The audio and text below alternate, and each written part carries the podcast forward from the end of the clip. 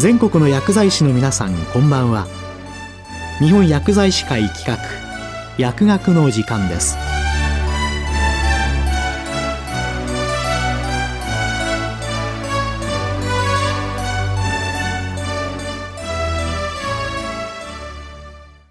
今日は、がんゲノム医療における遺伝カウンセリングについて、国際医療福祉大学大学院遺伝カウンセリング分野教授、西垣正和さんにお話いただきます。このプログラムでは、最近急速に普及してきたがんゲノム医療と、それと関連する遺伝カウンセリングの切っても切れない関係についてお話しいたします。まず、がんゲノム医療とはどのような医療なのか。これまでのがん医療とどのように違うのかを押さえておきましょう。がんゲノム医療とがん医療。聞いただけでわかる違いは、ゲノムという言葉が入っているかどうかですね。ゲノムという言葉は一言で言うと遺伝情報です。遺伝情報という言葉は一般的にはあまり馴染みのない言葉だったのですが、近年のコロナウイルス感染症の流行で季節して一般社会でもよく聞くようになりました。例えば、コロナウイルスの変異株はコロナウイルスの遺伝情報が変化したものといった具合です。この使い方からもわかるように、遺伝情報が変化すると、そこから作られるものの性質が変化します。このことから遺伝情報は設計図と例えられます。人間で考えると人間はヒトゲノムという設計図をもとに作られているということになります。ちなみにこのゲノムという言葉、100年前に遺伝子を表すジーンと、すべてのという意味を表す設備語である OME、オームをくっつけてできた造語です。つまり、遺伝情報とは、ゲノムという言葉が示す通り、遺伝子として保存された一つ一つの情報の集まりということができます。ゲノムが車の設計図だとすると、一つ一つの遺伝子は車の部品の設計図をイメージしていただくと分かりやすいかもしれません。人間の場合には遺伝子は2万種類以上あることが分かっていますので、2万種類以上の情報をもとに人間が作られているということになります。ゲノムと遺伝子のことについて理解したところで、それらと癌との関連について考えていきましょう。人間は正常な細胞が増殖、分化、あるいは役目を終えたり古くなったりしたら新しい細胞と入れ替わるために自己死をして、といった機能を常に発揮することによって健康を維持しています。これらの機能も設計図である遺伝子をもとに発揮されています。ところが、老化、放射線、発がん性物質、そして単なる偶然などによって遺伝子が変化をしてしまうことがあります。それによって正常な働きができなくなってしまった細胞が癌細胞になります。この癌化のメカニズムに着目したのが癌ゲノム医療です。現在の癌ゲノム医療では2万種類以上ある遺伝子のうち細胞の癌化に関連することが分かっている数百の遺伝子を調べます。そうすると正常な細胞がなぜ癌細胞になったのかという原因を調べることができます。その原因に合わせて薬剤を選択するのががんゲノム医療で行っていることです。例えば、ある患者さんの腫瘍細胞の遺伝子を調べたら、EGFR という遺伝子に変化が見られたとします。EGFR は上皮細胞の増殖を担う遺伝子で、この遺伝子の変化によって上皮成長因子受容体の機能が損なわれた結果として生じた癌には、上皮成長因子受容体チロシンキナーゼを阻害する分子標的薬であるゲフチニブの使用が推奨されます。腫瘍細胞の EGFR 遺伝子を単体で調べて変化が見られた場合にゲフチニブを使用するという治療はこれまでにもされてきました。しかし、数百の遺伝子を同時に調べ、それによって分子標的薬を選択するのがガンゲノム医療の特徴です。このような多くの遺伝子を同時に調べる検査を遺伝子パネル検査と呼び、その結果によって腫瘍の特徴を探ることをガンゲノムプロファイリングと言います。ガンの遺伝子パネル検査では、腫瘍が持っている遺伝子の変化を知ることができます。一方で、その変化がいつ生じたかということまではわかりません。ほとんどの遺伝子の変化は、先ほども述べたように、老化や放射線、発がん性物質、そして偶然のエラーなどによって後天的に生じます。しかし中には生まれつき、すなわち人間が受精卵の時から遺伝子が変化している場合があります。人の体のすべての細胞は元をたどれば一つの受精卵から増殖、分化してきたものですから、当然受精卵が持っていた変化を受け継いでいることとなります。その変化ががん遺伝子パネル検査で検出されている場合もあるということになります。では、眼科に関連する遺伝子に生まれつき変化を持っていたとしたらどのようなことが起こるでしょうか？眼科に関連する遺伝子の多くは、日々ダメージを受ける細胞を眼科から防ぐ働きを持つ遺伝子です。このような遺伝子のことを癌抑制遺伝子と言います。つまり、癌抑制遺伝子に生まれつきその機能が損なわれるような変化を持っている場合には、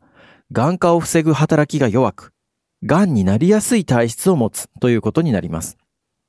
そのような先天的な遺伝子の変化によって、癌や腫瘍ができやすい体質を持つことによって生じる腫瘍のことを遺伝性腫瘍と言います。遺伝性腫瘍はもともと腫瘍ができやすい体質によって生じるため、後天的な遺伝子の変化によって生じる癌よりも若い年齢で複数の臓器にかつ複数個の腫瘍ができやすいという3つの特徴があります。例えば BRCA1 あるいは BRCA2 という遺伝子があります。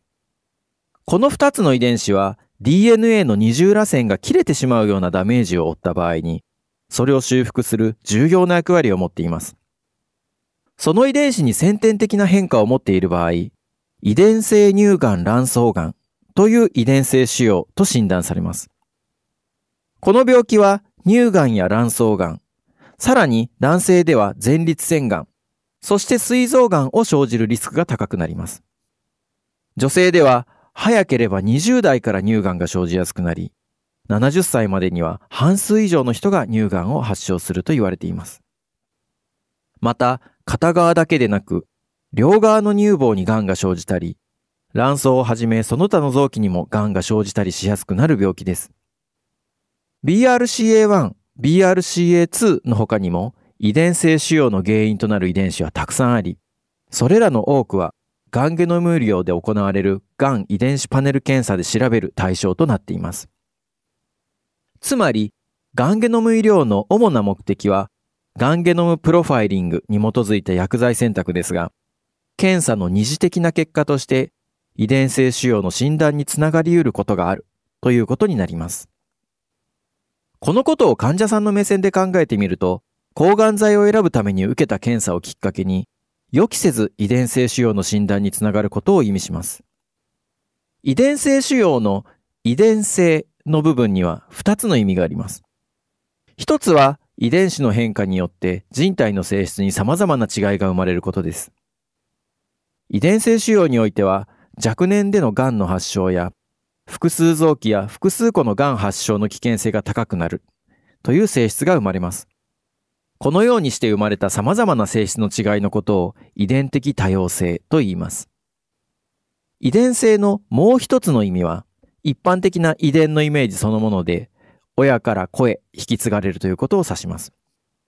先ほど先天的な遺伝子の変化は受精卵の頃から持っていて、全身の細胞は受精卵から増殖、分化したものであるので、同じ遺伝子の変化を持っているということをお話ししました。つまり、先天的な遺伝子の変化は、男性であれば精子、女性であれば卵子、すなわち生殖細胞にもコピーされていることになります。そのため変化を持った遺伝子が生殖細胞を通して子に受け継がれるという現象が生じます。このような遺伝現象のことを継承性と言います。そのため遺伝性腫瘍と診断されることは患者さん本人だけではなくそのご家族の健康問題にも直結し得るのです。遺伝性の病気と診断されることは様々な症状が生じるという多様性とその体質が子に受け継がれるという継承性という現象に対処していく必要性に直面することを意味します。通常の病気では、今ある症状が自分の体や生活に与える影響に対応していけばいいわけですが、遺伝性の病気では今はないけれども将来生じることが予想される症状や、その症状が他の家族にも生じるかもしれないという可能性にまで対応していかなければいけません。これらのような病気が遺伝性であることによる医学的、心理的、そして社会的な影響に患者さんやその家族が対応していくためのサポートをするのが遺伝カウンセリングです。遺伝カウンセリングでは患者さんやその家族が現在直面している遺伝性の病気に関する情報を整理し、その情報を理解した上でどのような対応をしていくかを患者さんとその家族自身が考え実行することをサポートします。特に、ガンゲノム医療の対象となる患者さんやその家族においては、ただでさえ治療のことで大変な時に、遺伝性腫瘍といきなり言われても、それを受け入れることは難しいかもしれません。しかし、遺伝性腫瘍では将来的に生じうる癌が分かっている分、先回りして早期発見や予防的治療に結びつけることができるという遺伝性の病気ならではの特徴もあります。そのことを考えると、ガンゲノム医療の直接の目的ではないにしても、それに付随して生じうる遺伝性腫瘍に関する患者さんとその家族のニーズに対応する術として、遺伝カウンセリングががんゲノム医療と切っても切れない関係にあることはご理解いただけるかと思います。今日は、がんゲノム医療における遺伝カウンセリングについて、国際医療福祉大学大学院遺伝カウンセリング分野教授、西垣正和さんにお話いただきました。